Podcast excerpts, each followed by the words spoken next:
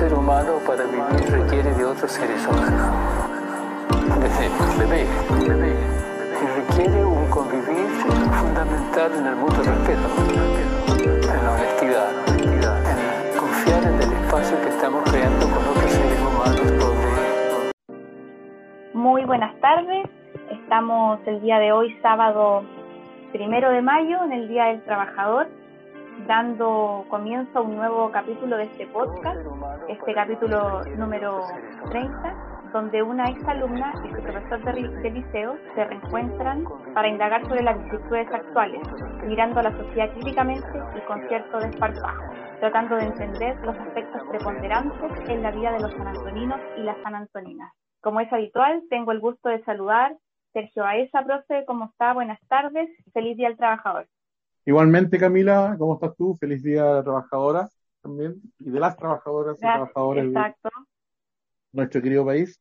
Eh, bien, eh, tranquilo en casa, obviamente, eh, en cuarentena, así que no hay mucho que se va a hacer, pero bien, bien. ¿sí? Y bueno, obviamente atento a, a todo lo que está sucediendo, ha sido días que siguen siendo noticiosos y con mucha contingencia y mucho de qué hablar. Así es. Estamos terminando eh, una semana bastante política, nos habíamos quedado en, nuestro capítulo anterior, ¿verdad? A propósito de las diferencias que tenía el Congreso con el presidente de la República y el oficialismo, a propósito del tercer retiro del 10%, ¿verdad? Y habíamos hablado de cómo el, gobierno llevaba al, Tribunal Constitucional una crisis en la cual ellos no pudieron resolver. Eh, bueno, pero para sorpresa de muchos esta semana, y nosotros algo habíamos hablado a propósito de la crisis interna que estaba viviendo el Tribunal Constitucional, esta semana el Tribunal Constitucional en un escenario muy diferente al, segundo retiro, profe, rechazó con siete votos en contra el requerimiento del gobierno para declarar inconstitucional el proyecto del tercer retiro de fondos. No sé qué le parece, pero el, Tribunal Constitucional evidencia que eh, el gobierno no tenía un plan B, es decir, no se esperaba que el Tribunal Constitucional rechazara este requerimiento. Y además, eh, que tanto la, oposición como personas del oficialismo han hecho público que el retiro de los fondos eh, previsionales no es una buena política pública, lo han dicho bastante, pero aún así, a pesar de que estamos en el tercer retiro, no hay ninguna propuesta concreta, más allá de evidenciarse, por supuesto, la, crisis institucional a la cual nos enfrentamos, la crisis política, sumada, por supuesto, eh, la crisis sanitaria. Yo hoy día tengo más que a lo mejor más que análisis, hartas preguntas, y me gustaría que, lo conversáramos porque me pregunto qué es lo que se nos viene ahora frente a la derrota del presidente ante el Tribunal Constitucional, porque cuando el Tribunal Constitucional que es lo que hace le está quitando el piso, y que en algún momento incluso habíamos hablado de que parece que el gobierno lo estaba eh, oficializando como una tercera cámara, el Tribunal Constitucional le quita el piso al, al presidente de la República. Entonces la pregunta que se nos viene ahora es, ¿qué es lo que viene después? ¿O quién paga el error? Eh, sin embargo, tenemos hoy día al parecer una izquierda mucho más cohesionada y tenemos un liderazgo que no menor y que usted lo había también en algún momento lo había comentado en una posición bastante estratégica hoy día, está Yasna Proboste, que incluso ha marcado también esta semana la agenda en lo que refiere a los mínimos comunes, ¿verdad? A esta capacidad de poder negociar con el gobierno. Y si bien es cierto, ella ha sido muy cuestionada en la oposición, por acusándole en realidad que es una agenda de cocina, un acuerdo entre pocos, ella ha, hecho bastante énfasis en que si bien es cierto, no se va a lograr un gran acuerdo, lo que sí se van a, se van a lograr acuerdos comunes, ¿verdad? Como dicen ellos, una agenda de los mínimos comunes, con, con cuatro pilares, por así decirlo, que tienen que ver con eh, la renta básica, que hoy ya se está discutiendo bastante, eh, el apoyo a, los, a las pymes y los sectores postergados, eh, el fortalecimiento de la estrategia sanitaria y por último el término de beneficio a los más ricos a través de vía exenciones tributarias. Entonces, insisto, más allá de, del análisis que podamos realizar, profe, eh, la gran pregunta es qué es lo que se nos podría venir en, el mediano plazo, ¿verdad? Y qué es lo que podría pasar con Yasna Proboste, porque no es circunstancial eh, también que hoy día, a pesar de que la, la democracia cristiana tuvo sus su primarias y también las comentamos en este podcast, eh, se esté visualizando y fortaleciendo la figura de Yasna Proboste como una posible candidata a la presidencia de la República. Complejo escenario. Eh, voy a partir por, por lo, lo, más general en términos de el, sistema político chileno descansa en un, régimen presidencial eh, que tiene pocas salidas para las crisis políticas, ¿ya? Incluso para las crisis políticas constitucionales. Entonces, eh, como es un régimen presidencial, es muy difícil que, la figura presidente termine renunciando antes de tiempo o termine siendo el poder antes de tiempo, a menos que se provoque una guerra civil, una revolución, un golpe de Estado, cosas que han pasado, obviamente, en nuestra historia. Pero es, eh, es, realmente es una crisis terminal la que puede, terminar por votar a un, gobierno. Creo que el, el, 18 de octubre y los días próximos estuvo a punto de pasar eso. Eh, a punto, pero no sucedió. Eh, quizás, cierto, el salvavidas que lanza el, Congreso con buena parte de la oposición, eh, con respecto al tema del el acuerdo por la paz, ¿no es cierto?, que, también fue cuestionado por algunos sectores más de izquierda, más dura, le dio el tanque de oxígeno para que sobreviviera. Sin embargo, ya ha pasado el tiempo, estamos a, a meses, estamos a, a, dos semanas, de, en dos semanas más vamos a estar eh, votando en la, en, la, elección múltiple esta que tenemos. Y, y esto es mayo y en, en cinco meses más, en seis meses más, en medio año más, vamos a estar votando por el nuevo, presidente o presidenta. Y, los, y el recambio de la Cámara completa y, y, recambio de la mitad del Senado. Entonces, eh, ya no es momento de pensar en que eh, en que es bueno que renuncie o caiga el gobierno. No, no tiene mucho sentido. Porque lo único que podría pasar es que si el gobierno eh, Peñera tuviese que renunciar por algún tema que difícil lo veo, pero tuviese que dejar el poder, tendría que dejarlo en manos de Yana Proboste como presidente del Senado en forma interina mientras ya se hace, se cumple el itinerario constitucional de las elecciones. Entonces ya estamos tan cerca de las elecciones presidenciales que el fondo eh, es difícil, es inviable, pero sigue habiendo una crisis política, una crisis de conducción política, una crisis de manejo del, Estado, una crisis de manejo de la pandemia, una, una crisis política del, mismo gobierno. Eh, entonces, también una crisis de la clase política, un poco más malo, que, un poco lo viene arrastrando de tiempo, ¿no es cierto?, hace tiempo. Entonces, en ese escenario eh, se extraña un sistema, y lo insisto, lo he dicho en otros programas, un régimen más bien parlamentario, donde una crisis como la que pasó en el 2019 hubiese permitido inmediatamente la caída del gobierno y que se hubiese elegido un nuevo gobierno, hubiese sido dentro de un sistema que está constitucionalmente elaborado para ello. O sea, es una crisis, como, como era la crisis que estamos viviendo, o como es, pero que tiene una salida constitucional. Nuestras crisis políticas no tienen salida constitucional. Entonces yo les pregunto, por ejemplo, a ustedes que están escuchando el 73 Allende, ¿cuál es la salida constitucional que tenía? Pero déme una, una, respuesta racional a uno decir que renunciara, pero no podía renunciar. Eh, o sea, estamos claros que cuando tú eres presidente y estás entrando en un proyecto y un proyecto de cambio profundo, histórico, tú no podías dar un paso al lado y renunciar. Por lo tanto, tenía que haber una salida constitucional distinta, no lo había, no lo hay en, la constitución del 25, no lo hay tampoco en la del 80. Hoy día hay una crisis constitucional fuerte, pero, pero este régimen es presidencial. Aquí en Chile hace falta un régimen que no sea presidencial, puede ser un régimen mixto, un régimen semi-presidencial o semi-parlamentario, pero que podría dar salida a estas crisis, ¿ya?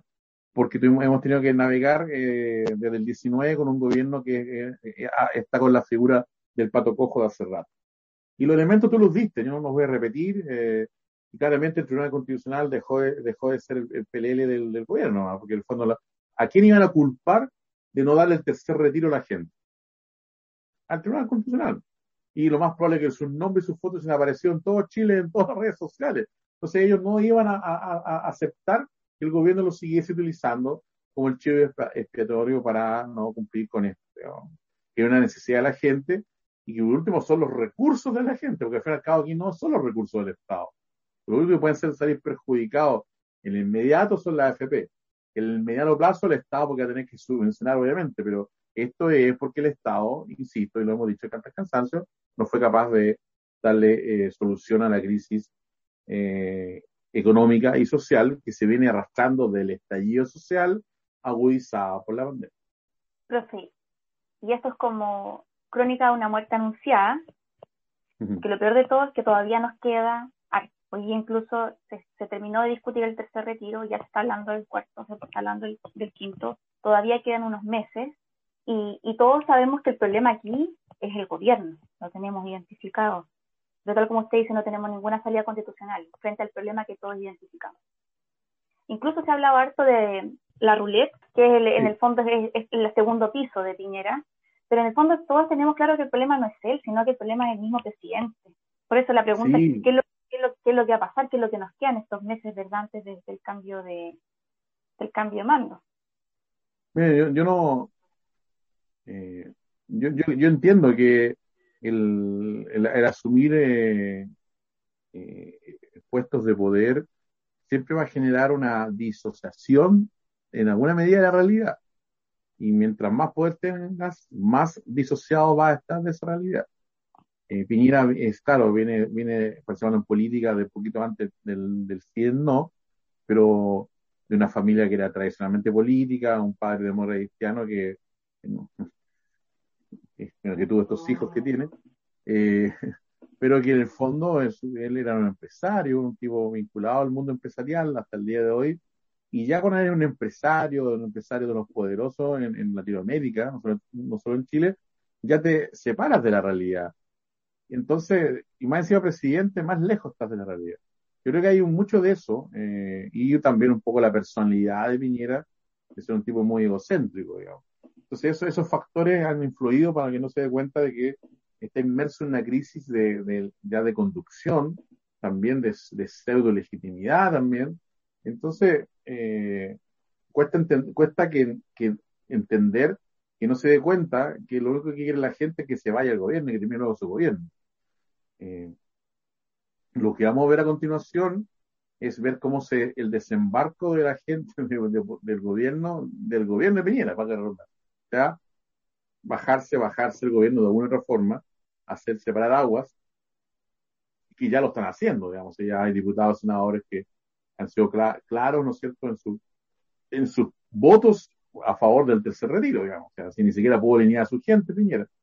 Entonces, en el fondo, esto lo vamos a seguir presenciando. Y, la, y yo creo que las elecciones del 15 y 16 de mayo eh, son un punto de inflexión. Siempre una elección va a ser un punto de inflexión. Hasta la más, elección más simple, que pareciera que no tiene mucho que impactar, impacta algo.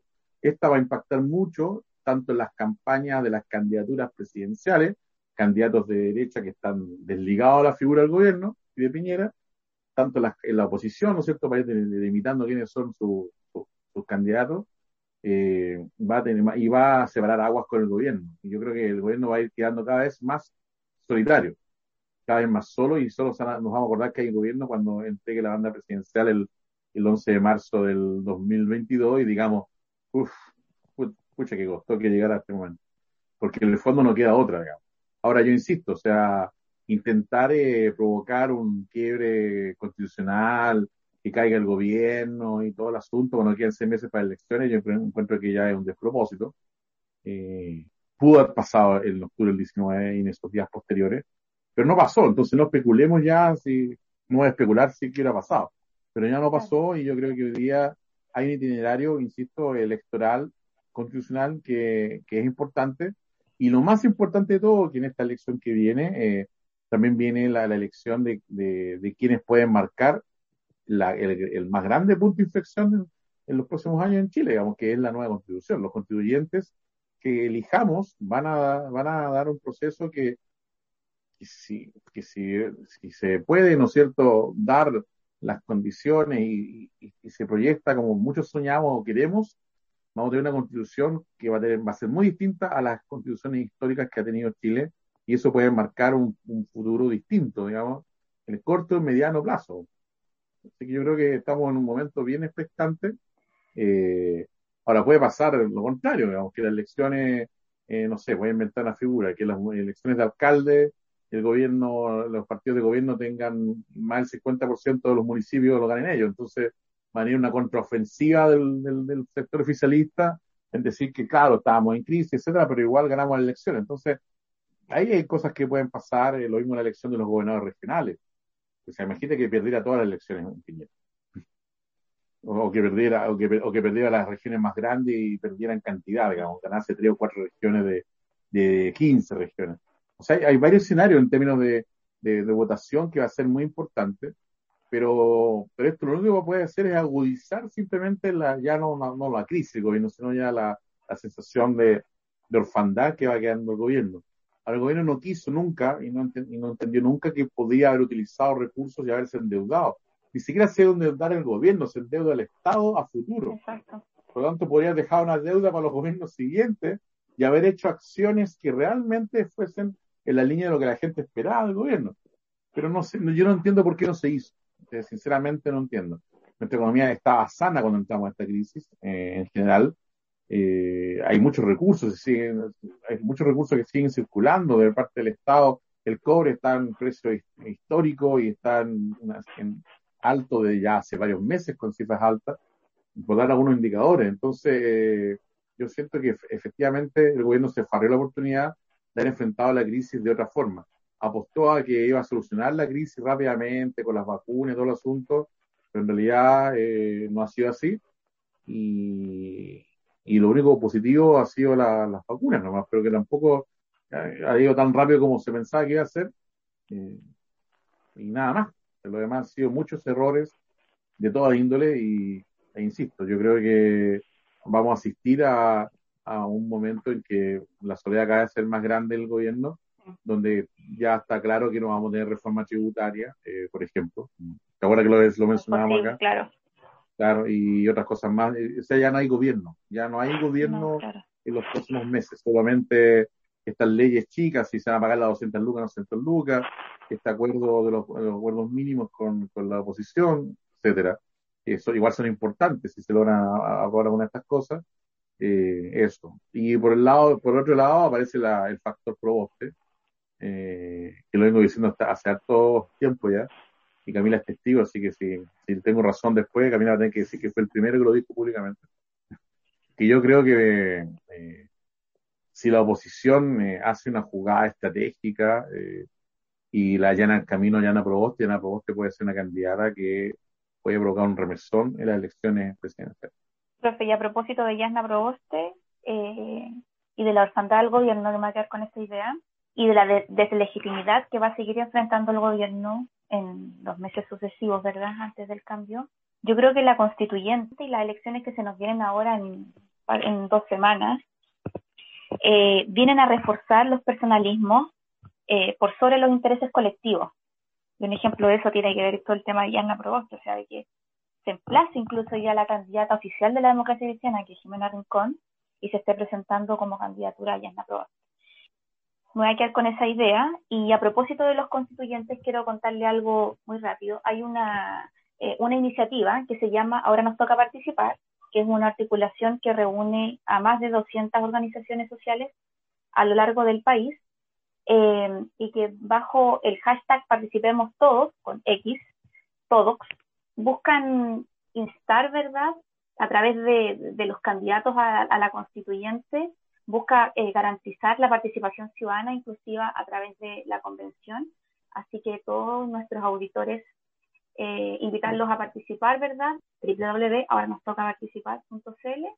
para buscar eh, si los candidatos y las candidatas a la constituyente son parte, ¿verdad?, de esta, de esta campaña, de estas organizaciones que están instando, por supuesto, a garantizar que la constituyente tenga una participación ciudadana inclusiva. Así que invitarlos a todas y todos.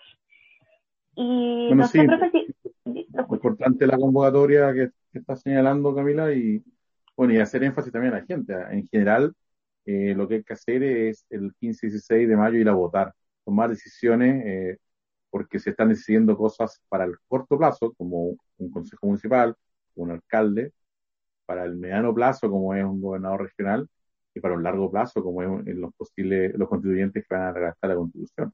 Entonces, yo creo que hay muchas decisiones de por medio no es momento de quedarse en la casa, eh, cuidarse para tomar las medidas sanitarias para, para, evitar, obviamente, el contacto con la gente y ir a votar y, jugar el rol histórico de la gente. O sea, eh, una alta votación va a asegurar eh, resultados que van a llamar la atención y va a generar muchos cambios. Una baja votación va a mantener el status quo. Así es. Profe, y a propósito de procesos históricos, eh, viajemos un poco en lo que es la línea del tiempo y hablemos del, del primero de mayo, no sé qué le parece. Comentemos brevemente eh, qué es lo que se celebra, ¿verdad? El primero de mayo, este Día Internacional de los Trabajadores y Trabajadoras. Bueno, como en, el mundo desarrollado, el, el movimiento obrero tuvo enorme fuerza en el siglo, a mediados del siglo XIX, en la segunda mitad del siglo XIX, en Europa, Inglaterra principalmente primero, y después buena parte de Europa, y después en Estados Unidos a fines del siglo XIX, principio del siglo XX. Eh, eh, en Estados Unidos, justamente, ¿no es cierto?, después de, huelgas y cosas así, fueron ajusticiados un par de dirigentes, en el fondo ajusticiados, eh, asesinados legalmente, por decirlo así, y eso originó, ¿no es cierto?, eh, finalmente el, que los trabajadores tomaran este día como un día de, eh, que no es un día de celebración, en realidad también es, es como el 8, de, el 8 de marzo, o sea, son días de cuando se conmemora las luchas obreras, en este caso del 1 de mayo, eh, que se han realizado históricamente para poder llegar a tener las condiciones que estén hoy día laborales y de vida. Digamos. Ese es el sentido del 1 de mayo. Eh, a veces se nos olvida la gente. Y que ese, es lo que, lo que se busca, mantener ese recuerdo, ¿no es cierto?, de la memoria.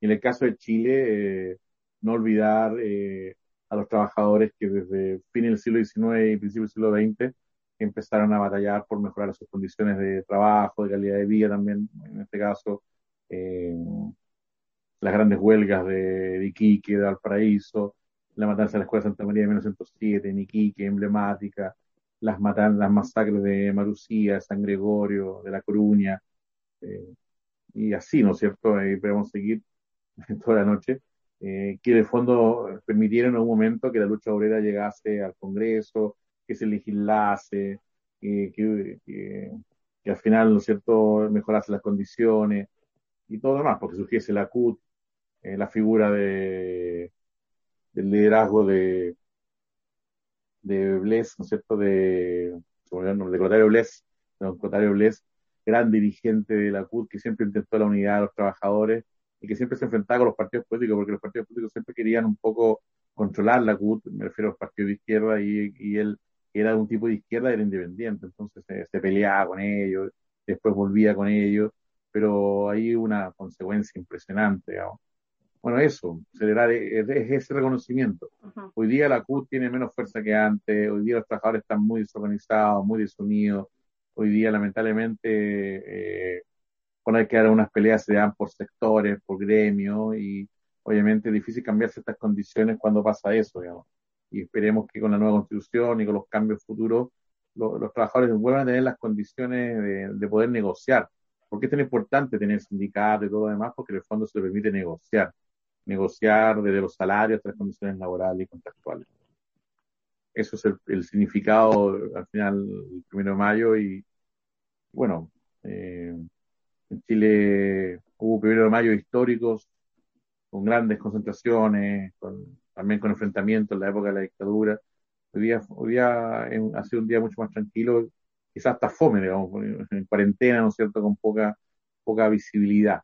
Pero sabemos que que en la, en, la, en la, memoria de la gente está todavía cierto presente los hitos de lo que significó la, las luchas obreras en Chile. Así es, profe, y también es un, estamos enfrentando un primero de mayo eh, bastante paradójico, ¿verdad?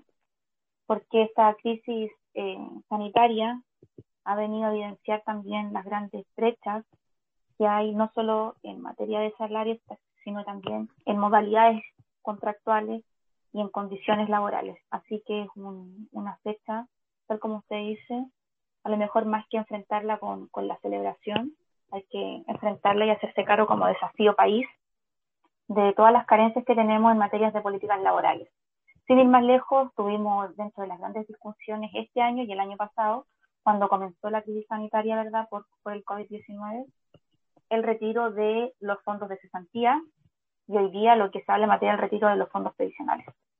Entonces, tenemos una serie, serie de carencias en materia de, no solo de seguridad social, sino también en materia de previsión social y en materia de políticas laborales. Así que mm, tenemos mucho, que, mucho camino todavía por delante. Sí, ahora yo solamente quería hacer la observación porque lo, mencionamos, hemos mencionado varias veces tú y yo, necesariamente que es una buena política pública el retiro de los fondos y, yo estoy de acuerdo con eso, pero también hay que señalar de que en especial el primer retiro también tiene, un, tiene una connotación simbólica en términos de que al fin mm, vamos a poder tomar decisiones sobre nuestros fondos eh, por sobre lo que pueda pensar los dueños de la AFP, por sobre su directorio y antes de que estemos viejos a punto de, digamos, de, del final. Entonces, eso, eso también fue un, punto importantísimo porque de alguna manera eh, se, se, logró dar vuelta en la, mano ahí en, este tema, del tema de la AFP y en el tema de que quizás en algunos momentos es legítimo que un trabajador pueda retirar parte de sus fondos ante cierta emergencia, digamos, por decirlo así. Claro, no era la idea que millones sacáramos los fondos una vez, dos y tres veces. Ahí se convierte obviamente en una mala política pública. Pero creo que de alguna manera esto que la gente presionó mucho en el primer retiro tenía que ver también con eso, con una vez, de una vez por todas ganarle a la AFP, que era algo que todos necesitábamos sentir. Eh, sí, concuerdo contigo que obviamente tienen que recurrir a los, fondos provisionales y a los fondos de santía para paliar la crisis no es lo mejor, pero también hay que ser, tal como lo dice todo el mundo, de derecha a izquierda, eh, el gobierno fue incapaz de llegar a tiempo para evitar eso, con, obviamente con medidas concretas. Ahora, claro, y podemos obviamente conversarlo después por el tiempo, el tema es que me retiro, hicimos, retiramos nuestros nuestros fondos. Sin embargo, las ACP no perdieron, aumentaron su rentabilidad mucho, incluso por día. Así que ahí también hay una, una segunda lectura que podemos después hacer con, con mayor profundidad y análisis, ¿cierto? Profe, yo quiero invitarlo rápidamente a nuestra sección de entrevistado y entrevistada de la semana. Esta vez nos cambiamos con todo porque nos cambiamos de comuna, pero a propósito de Yasna Proboste, a propósito de las elecciones, ¿verdad? Y las candidaturas a la alcaldía, invitamos a um, Romy Farías, ¿verdad? Candidata por la comuna de Santo Domingo, así que le invito a escuchar qué es lo que nos cuenta Romy a propósito de las desigualdades, a propósito de la, de la emergencia, ¿verdad?, sanitaria, pero además sobre el trabajo que ha realizado la senadora y presidenta de la Cámara de Senadores, Vamos a escuchar entonces a Romy Farías, candidata eh, a la Municipalidad de Algarrobo. Perdón, a la Municipalidad de Santo Domingo. De Santo Domingo, candidata a Santo Domingo, concejala tres periodos por, eh, por Santo Domingo, así que una candidata que tiene ya trayectoria en esa comuna. Vamos a escucharla. Estamos en otra vuelta de tuerca en este Día del Trabajador y continuando con la, parte de nuestro entrevistado, eh, nos corresponde seguir eh, con la línea de candidatos y candidatas. En este caso es una candidata eh, que no es en este caso al, municipio de San, de San, Antonio, que ya tenemos a todos entrevistados, a todos y todas, sino en este caso un municipio vecino, aledaño, pero muy importante como es Santo Domingo. Y me refiero a, doña Romy Farías, quien tiene una candidatura bastante, bastante difícil, pero no menos interesante eh, e importante. Así que queremos escucharla, saber de su, de su propuesta y, bueno, y cómo este desafío de, enfrentarse, ¿no es cierto?, a, a, las fuerzas más conservadoras en una comuna eh, y con mucho menos recursos. Debe ser una campaña bastante compleja. ¿Cómo está, Romy? Muy bien, Sergio. muchas gracias. Hola, Camila. Muchas gracias por esta invitación en un día tan especial para todos los trabajadores y trabajadoras de Santo Domingo, de San Antonio, eh, eh, a este programa Vuelta de Tuerca. Eh, muchas gracias. bueno, decir que contarles que quizás ustedes no saben que dentro de la historia de Santo Domingo hubo dos alcaldes demócratas cristianos, Guillermo Ruistagle y Juan Vera Velázquez. Eh, entonces, Santo Domingo eh, no es que, que, uno pueda decir una comuna de derecha. O sea, si bien ha sido desde, digamos, del año 73 con todos los alcaldes designados hasta la vuelta de la democracia con Fernando Rodríguez Vicuña y luego con el hijo de él, Fernando Rodríguez Larraín, eh, todo este tiempo, claro, uno podría decir es una comuna de derecha. Pero yo creo que en Santo Domingo eh, la gente vota por las personas. Eh, y, eso es súper marcado, ¿ah? porque los Rodríguez, Fernando Rodríguez Vicuña eh, tuvo una muy buena votación porque la gente del campo, la gente de, los sectores eh, de las villas, del campo, eh, tenía mucha, mucho apoyo. Entonces, decir que es, que es de derecha, yo creo que no. Yo creo que Santo Domingo es como un fenómeno raro, es como un fenómeno de que la gente, el vecino, vota por las personas. Si bien también está el fenómeno del balneario, de que también eh, eh, algo incidente respecto de, las personas que vienen de afuera a votar, también es un tema, pero yo creo que hoy día, a diferencia de, las, veces, de las veces anteriores, con el apruebo quedó demostrado de que Santo Domingo no de derecha. Si ganó el apruebo en Santo Domingo, ganó con el 62, un poco más del 62%, y yo creo que hoy día esta campaña se, se va a ganar con las propuestas, con, con, una, con una propuesta importante hacia las personas que viven los 365 días del año en Santo Yo creo que eso, eso es lo que hoy día va a marcar eh, el que nosotros podamos ser eh, alcalde hoy día Santo Domingo. Más que, más que un partido, la Romy Faría, la, la servidora pública que estuvo de concejal hace tres periodos atrás y, bueno, hoy día sigo insistiendo porque creo que es posible, creo y siempre he tenido la más firme convicción de que es posible. Así que eso, no sé si quieren entrar de lleno en, eh, puntualmente en alguna materia para que empecemos a conversar. A propósito de lo que tú mencionabas de la romifaría, de la experiencia, ¿verdad? Como como concejala por la Comuna Santo Domingo, a propósito también de tu experiencia en el área de turismo, ¿verdad? a nivel provincial, a propósito de tu trabajo en una Secretaría de Planificación, ¿cómo esta experiencia, cómo, todas estas experiencias se van materializando en tu proyecto, en tu propuesta por la Alcaldía de Santo Domingo para este periodo? Sí, mira, eh, en el recorrido que uno hace por Santo Domingo, uno se da cuenta de, de las necesidades. La, pandemia eh, desnuda a Santo Domingo eh, respecto de sus necesidades.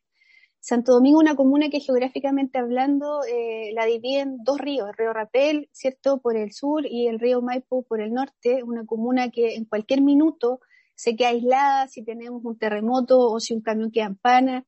Entonces, hay ciertas eh, aristas en, las cuales yo siento que hay que ponerle el acelerador al máximo y un poco saliéndome de la pregunta respecto del turismo, eh, creo que es importantísimo que nosotros como, como autoridades le demos celeridad a ciertas acciones, como por ejemplo tener un servicio de atención primaria de urgencia las 24 horas, porque efectivamente hoy día se habla que hay un sapo en Santo Domingo, pero no existe un sapo de 24 horas.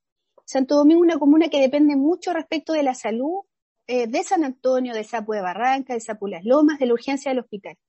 Y yo creo que es un gran tema, eh, sobre todo hoy día en pandemia. Eh, y, y, para qué más decir respecto de los servicios. Santo Domingo depende absolutamente de San Antonio en los servicios públicos como por ejemplo registro civil, servicio impuesto interno, el banco, la notaría, de todos aquellos servicios que un ciudadano común y corriente necesita. Entonces, como primera cosa, debemos avanzar muy rápidamente en tener aquellos servicios que nuestras comunidades necesitan. Respecto del turismo y respecto de lo que nos de lo que nosotros desarrollamos hace mucho tiempo eh, a través de la gobernación provincial, que me, correspondió coordinar los municipios de la provincia de San Antonio en torno al turismo, en donde desarrollamos el, este, este eslogan que era el litoral de los poetas, trabajamos muy, muy mancomunadamente la coordinación respecto de poder difundir que existía un litoral sur y que no solo existía Viña y Valparaíso, eh, y que empezamos a, mostrar nuestras bondades, que no solamente teníamos un turismo de sol y playa tradicional enero y febrero, sino que también existía un turismo cultural ligado a nuestros poetas eh, ¿cierto? Nicanor Parra, eh, Pablo Neruda con su casa y también Huidobro en Cartagena. Entonces, empezamos a difundir y a desarrollar el turismo de invierno, a decirle, por ejemplo, a la gente que viniera a visitarnos las vacaciones de invierno. Entonces, hicimos un trabajo ahí bien interesante. Eh, un poco tomándome de eso, Santo Domingo es una comuna que siempre ha explotado su turismo de sol y playa, un turismo tradicional, el turismo del balneario, el turismo de la segunda vivienda, pero nosotros como comuna tenemos una gran riqueza y una gran biodiversidad. Nosotros tenemos importantes humedales, el humedal El Yali, hoy día el Santuario de la Naturaleza, eh, desembocadura Río Maipo, y también, ¿por qué no mencionar lo importante del trabajo de privados, que es el, el Tricao, que también ahí se ha transformado como un polo turístico importante dentro de Santo Domingo. Entonces, eh, el turismo eh, se dijo eh, dentro del PLADECO, el Plan de Desarrollo Comunal, el año 2016, nuestra comunidad dijo que el turismo era una de las importantes herramientas para desarrollar nuestra comunidad, económicamente hablando. Entonces yo creo que ahí el relato tiene que ir de la mano con la educación. Nosotros no tenemos colegios destinados a, por ejemplo, entregar una carrera técnica en turismo. Eh, ¿Por qué no pensar en convenios con, por ejemplo, con, con INACAP, con DUOC, en donde podamos tener a nuestros niños una vez que hayan completado su educación media? En, por ejemplo, en el Colegio del Convento, en donde estoy proponiendo tener una, escuela de turismo, poder seguir la carrera de, turismo de intereses especiales, de, naturaleza, etcétera, de, de turismo aventura. Porque son carreras que van a la vanguardia, son carreras que necesitamos que se puedan desarrollar para que nuestro recurso humano, nuestros niños, nuestros jóvenes se queden en nuestra comuna para que avancemos, para que nos desarrollemos económicamente hablando. Lo mismo en lo agro. Eh, Santo Domingo tiene un potencial en, en, tema de palto, en tema de viñas, en tema de berries, en donde necesitamos tener la mano de obra calificada para que nuestros jóvenes se queden trabajando aquí y así desarrollar una comuna eh, más feliz, porque si tenemos trabajo, vamos a tener eh, gente que esté más, más, contenta, más, más, feliz. Romí, a propósito de lo que, bueno, de lo que estás planteando, el, en el ámbito educativo, eh, Santo, bueno, Santo Domingo tiene, tiene colegios municipales y tiene, y hay un par de colegios privados o había, porque parece que hay uno que está, está con una crisis más o menos, ¿cierto? Sí. Eh, pero están apuntados, ¿no es cierto?, hacia educación científico-humanista principalmente. O sea, 100% científico-humanista. Ahora, levantar una, una, propuesta de, de, un establecimiento técnico profesional eh, es una apuesta, obviamente, que, que, como tú lo planteas, tiene que, tiene que ir mancomunada con, con el tema del, del polo de desarrollo económico que ustedes pretenden, ¿no es cierto?, eh, potenciar. Eso está, eso está claro. Ahora, eh, eso implica obviamente una inversión importante. Eh, me imagino que eso de, el municipio debe haber recursos al respecto, pero también implica eh, el poder, ¿no es cierto?, tener al, estudiantado necesario que pueda cursar un, un liceo de P. Porque porque en Chile, lamentablemente, bueno, te, lo cuento porque yo, trabajo en el ICTP, entonces, en Chile la, gente hoy día, eh, lamentablemente, producto de lo que ha pasado en educación en, los últimos 30 años, la gente mira a los liceos, mira a los liceos TP como, como el pariente pobre del sistema educativo y, prefiere que sus hijos, sus hijas, ¿no es cierto?, estudien en un, en un establecimiento HC que le permita ir a la universidad, que es un poco la mirada que hay predominante que tenemos en la sociedad. Entonces, la pregunta es, eh, ¿cómo poder trabajar en, las comunidades escolares existentes en Santo Domingo para que un poquito tengan otra mirada abierta a una posibilidad de cursar una, una, una, carrera técnico profesional que por un lado les puede ofrecer eh, una salida inmediata hacia el, hacia el mercado laboral? Esa es la pregunta que, que quería hacer.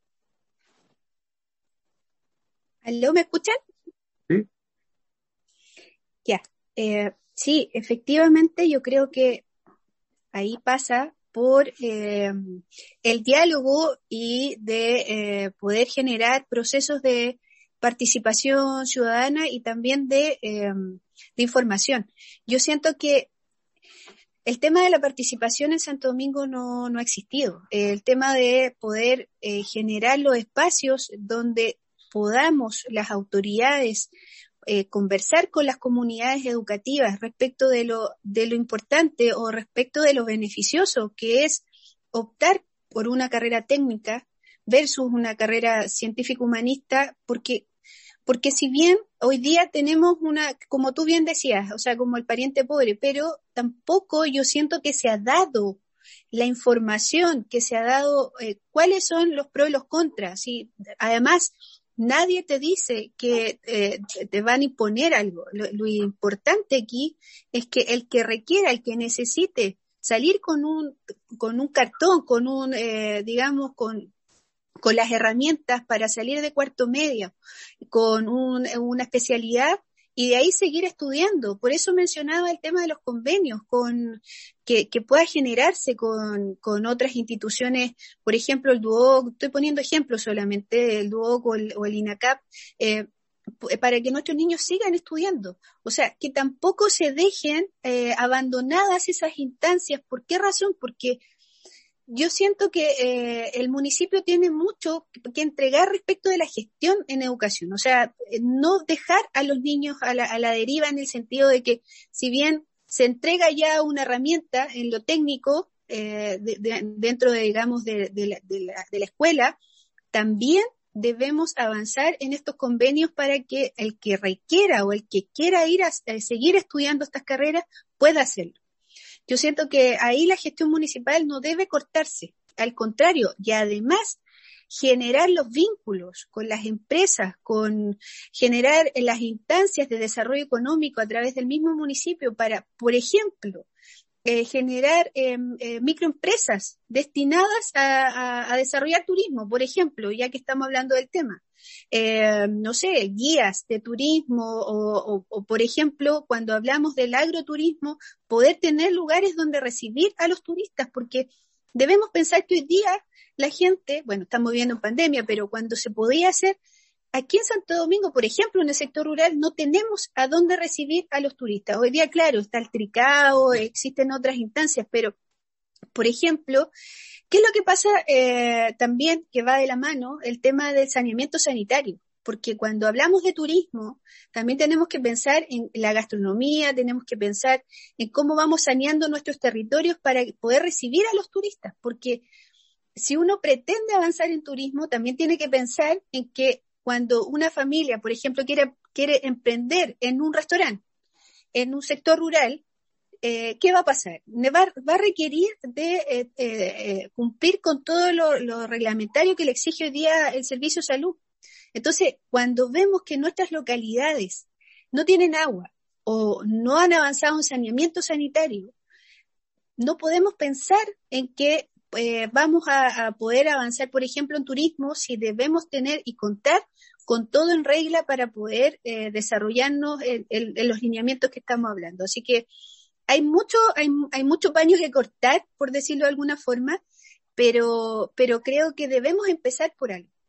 Y si, y si nuestros instrumentos de planificación comunal nos mencionan que, que, que el turismo es una de las áreas a desarrollar, yo creo que eh, en educación eh, debe estar eh, este entramado que debería estarlo. O sea, no, no podemos pensar que esto se va a generar por sí solo. O sea, debemos también entregar las herramientas. Por eso creo importante en que se debe avanzar en una educación técnico-profesional para entregar las herramientas a nuestros jóvenes. Romy, a propósito de, tu respuesta, eh, tengo la impresión de que todo tu, tu, toda tu propuesta o la mayoría de tu propuesta, tu proyecto político por la alcaldía, ¿verdad?, de Santo Domingo, tiene algo muy, muy particular y es que van muy acorde a lo que son los objetivos de desarrollo sostenible, estos objetivos suscritos por la ONU eh, junto a otros estados, incluyendo nuestro país, ¿verdad?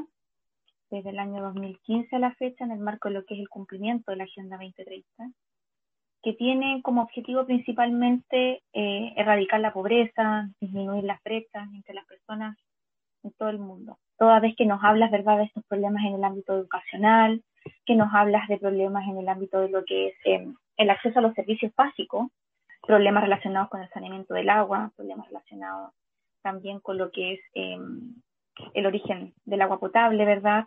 Problemas que además son objetivos precisamente, son objetivos de desarrollo sostenible. Cuando uno es turista en Santo Domingo, uno se queda, ¿verdad?, con el balneario de Santo Domingo, con las rocas de Santo Domingo, pero Santo Domingo como comuna es un territorio muy extenso. Hay una serie de sectores rurales que están mucho más alejados del balneario, Mostazal, Rinconá, etcétera, Horizonte, se me ocurre, muchos sectores que están alejados y al parecer, desde lo que tú nos cuentas, es un territorio bastante desigual, con muchas brechas entre los vecinos y vecinas. Dicho esto, corrígeme eh, o corrobora si eh, tu propuesta, ¿verdad?, va en relación con lo que es el cumplimiento de los objetivos de desarrollo social.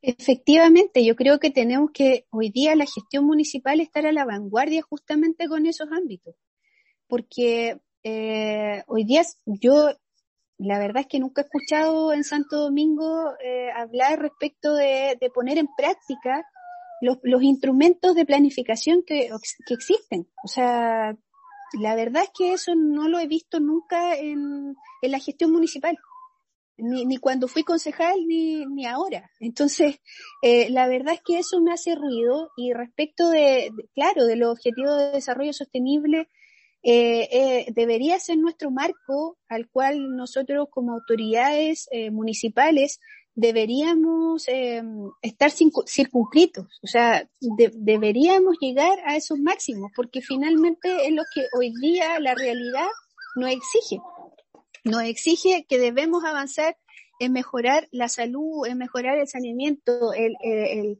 respecto del medio ambiente. Eh, cuán importante es ese tema hoy día en nuestras comunidades. Eh, y, creo que, que ahí debemos eh, estar a la vanguardia. Yo creo que y, que, y que debemos estar a la altura. Yo creo que eso, eh, eso debería ser como los, los mínimos que como autoridades que en un futuro debemos, debemos tenerlo como instrumentos de planificación y que sean elementos rectores respecto de nuestra gestión. Porque tampoco eh, es la idea de solo entregar la caja de mercadería. Si hoy día están otros tiempos, nosotros debemos pensar en que debemos desarrollar ciudades, debemos desarrollar eh, eh, los mejores, el, el mejor espacio para que nuestras comunidades se puedan desarrollar de la mejor forma. Eh, y además pensar que, que, nosotros somos autoridades de paso, que finalmente eh, eh, cualquier decisión que tomemos hoy día eh, va a repercutir a las generaciones futuras. Por eso es tan importante respecto de el tema de, de, del medio ambiente. Romy, entrando en, en, en, arena más electoral, bueno, tú, eres una, una, una, una, candidata que obviamente que tiene ya, es bien conocida en la, en la comunidad, ¿no es cierto? Tu, trayectoria eh, pública. Aún así, eh, ¿cuán difícil es eh, tener, levantar una campaña eh, con, en, en, donde hay donde la competencia se nota que hay muchos recursos económicos de por medio en contraste con con la campaña tuya, que obviamente se nota que no tiene esos recursos económicos. ¿Y cómo, cómo, cómo subsanas eso? ¿Cómo, ¿Cómo logras potenciar tu campaña a pesar de ello? Importante pregunta.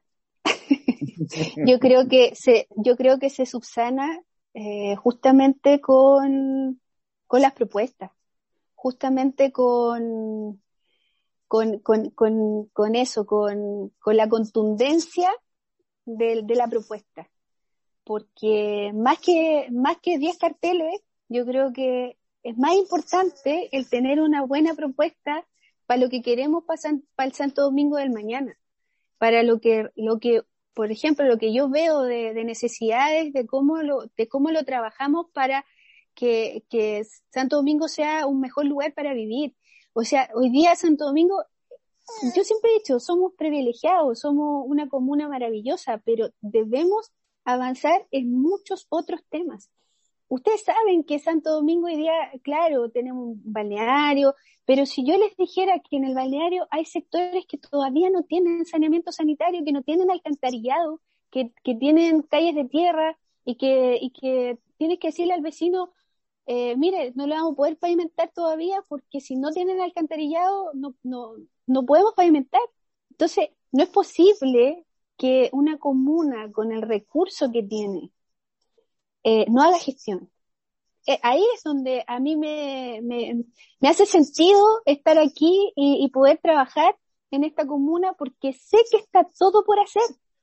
Sé que es posible hacer. Sé que dentro de, lo que yo he podido conocer, eh, experimentar respecto de, mis trabajos que, que, he podido tener en la Subdere, hoy día la Secretaría de Planificación y cuando uno ve eh, el nivel de gestión que tiene, por ejemplo, la Municipalidad de San Antonio respecto de los proyectos, eh, eh, eh proyectos de pavimento participativo, respecto de los proyectos de, en alcantarillado, agua potable. Pucha, yo digo, ¿por qué no en Santo Domingo? Entonces, es ahí donde más que tener, no sé, eh, más carteles en la calle, lo más importante eh, es la propuesta. Eh, y es como yo quiero, es como yo estoy haciendo mi campaña y yo creo que me ha dado muy buen resultado porque la gente eh, le ha hecho sentido todo lo que yo he estado diciendo, conversando en mis propuestas, cuando, cuando hablo, por ejemplo, que por qué no le entregamos una herramienta a nuestros jóvenes cuando salgan de cuarto medio, entregar una licencia a conducir que le va a permitir eh, tener una habilidad para la vida en donde, por ejemplo, si, si quisiera eh, trabajar en cualquier cosa, ya va a tener una herramienta para desenvolverse en, cuando salga de cuarto medio. Eso es posible, con, con subvencionándola, eh, teniendo un, ramo de educación vial. Oye, pucha, tú que, Sergio, que eres profesor, eh, y cuando andamos en la, en la calle, ¿qué es lo que pasa? Si no tienes lucas para pagar un curso, te enseña el, el primo, te enseña el amigo, y, ¿qué es lo que pasa con eso? Aprendes mal. Entonces, por eso tenemos, eh, lamentablemente, problemas con nuestros ciclistas, eh, tenemos problemas eh, viales graves. Entonces, Mira, son cosas tan domésticas, pero creo que son tan necesarias hoy en día. El tema de aprender a nadar. Somos el país con la costa más larga de, yo creo que, ¿qué pasa? Los niños se nos ahogan muchas veces porque no saben nadar y eso es una habilidad para la vida. Y creo que nosotros, las autoridades, debemos entregar esas habilidades que no cuestan tanto. Yo tengo entendido que dentro del currículum educacional existe ese ramo en educación física, pero porque no tenemos piscinas municipales o porque no, tenemos la infraestructura necesaria, no se puede dar. Pero teniendo, eso debería ser una política pública. Deberíamos tener una piscina municipal para que nuestros niños y nuestros jóvenes aprendan a, nadar. Mira que, a, lo, mejor el que me escucha decir, mira lo que está preocupada. Sí, claro que me preocupa eso, porque yo no quiero que los, los niños yo que soy mamá, que se, que se nos ahoguen. ¿Y qué pasa? Lamentablemente, pasa porque no están esas habilidades. Entonces, eh, claro, uno, el partido te puede mandar eh, ciertas lucas para comprar carteles, eh, hacer un folletito, etcétera, pero yo creo que lo más importante hoy día y, y, lo que la gente quiere son propuestas, son propuestas serias, propuestas que se, que son aterrizadas, propuestas que se pueden hacer. Y, y, vuelvo a repetir, es, todo es gestión, todo es gestión, todo se puede, todo se puede lograr. Yo siempre, yo siempre he creído que, que con voluntad y con ganas se pueden hacer muchas cosas y también eh, golpeando las puertas indicadas también se pueden hacer muchas cosas. Romín, mi, última pregunta, porque si no voy a monopolizar mucho, pero esta semana vimos nuevamente un, esta es una pregunta ya a nivel nacional. Esta semana vimos un gran protagonismo de Yanna Proboste, la presidenta del Senado, camarada suya, eh, en la política nacional, una, como una interlocutora importante desde el Congreso, desde la oposición. Y la semana, en la semana anterior la vimos también liderando la oposición, cosa bien difícil porque está muy fragmentada, pero logró, ¿no es cierto?, unificar a la, a la mayoría, a, a, toda la oposición en un momento determinado, ¿no es cierto?, para poder presionar hacia el gobierno esta figura que está, esta figuración que está alcanzando Yana Proboste en estas últimas semanas desde que asume la presidencia del Senado, eh, ya ha generado bastante comentarios y ya se habla en los medios de que a lo mejor eh, sería una muy buena candidata a presidencia. El día eh, Quintana del PPD sale, hace, hace, una declaración donde dice que a lo mejor hay que revisar en el fondo la, nuestros candidatos, dice, porque parece que no, no, están teniendo mucho peso en las encuestas.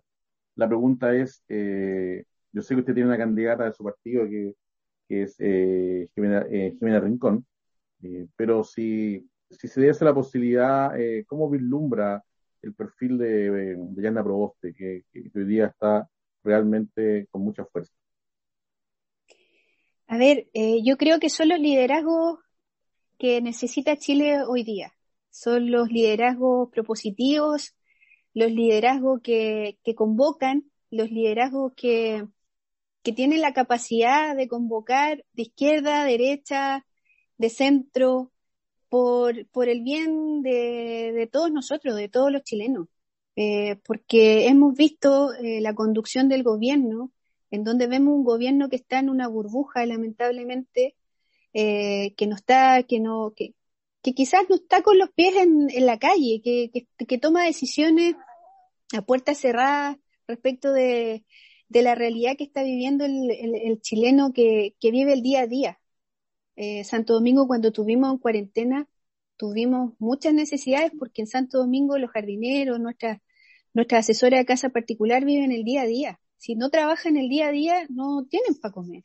Entonces, cuando tú ves un gobierno tan desconectado de esa realidad, eh, deben existir eh, los liderazgos de Llanas Proboste eh, que, que, le doy gracias. Yo siento que llegó en un momento tan justo su presidencia del Senado que hace que hoy día podamos por lo menos tener alguien eh, que represente los intereses de, de, del chileno medio, del chileno que la está pasando mal, eh, en una pandemia, en una de las pandemias más grandes de la historia de la humanidad. Entonces, yo creo que para mí, eh, puntualmente, Yana, bueno, siempre lo he dicho, es un orgullo, además una mujer eh, que se llama Yana Proboste Campillay, que para mí el tema indígena es un gran tema también, ella representa ese mundo y, y la verdad es que yo me siento súper representada por ella y eh, para mí un gran orgullo, o sea, más que un tema partidario,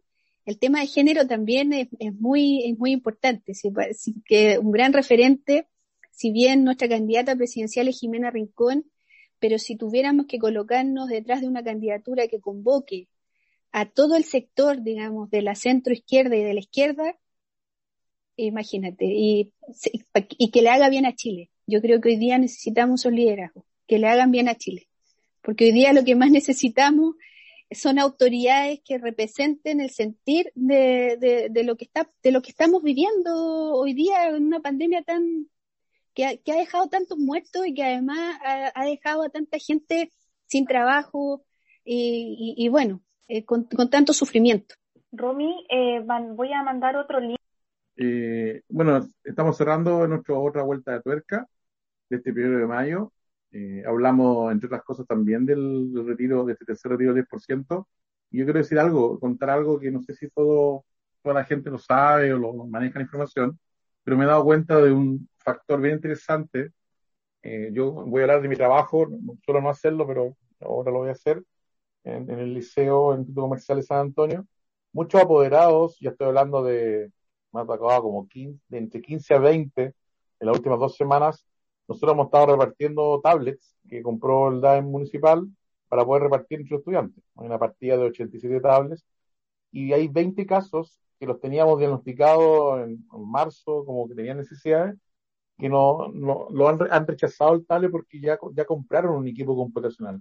Habían comprado entre, entre el verano, marzo y, bueno, abril, eh, o un tablet o, o muchos un computador.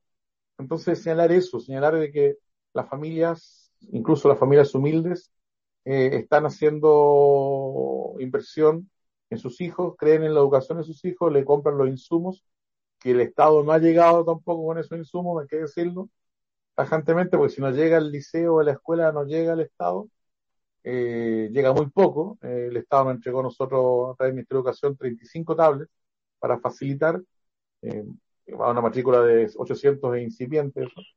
Eh, entonces, decir que las familias están haciendo el gasto y muchas de esas familias me da la impresión de que lo están haciendo, bueno, algunos están endeudando lamentablemente.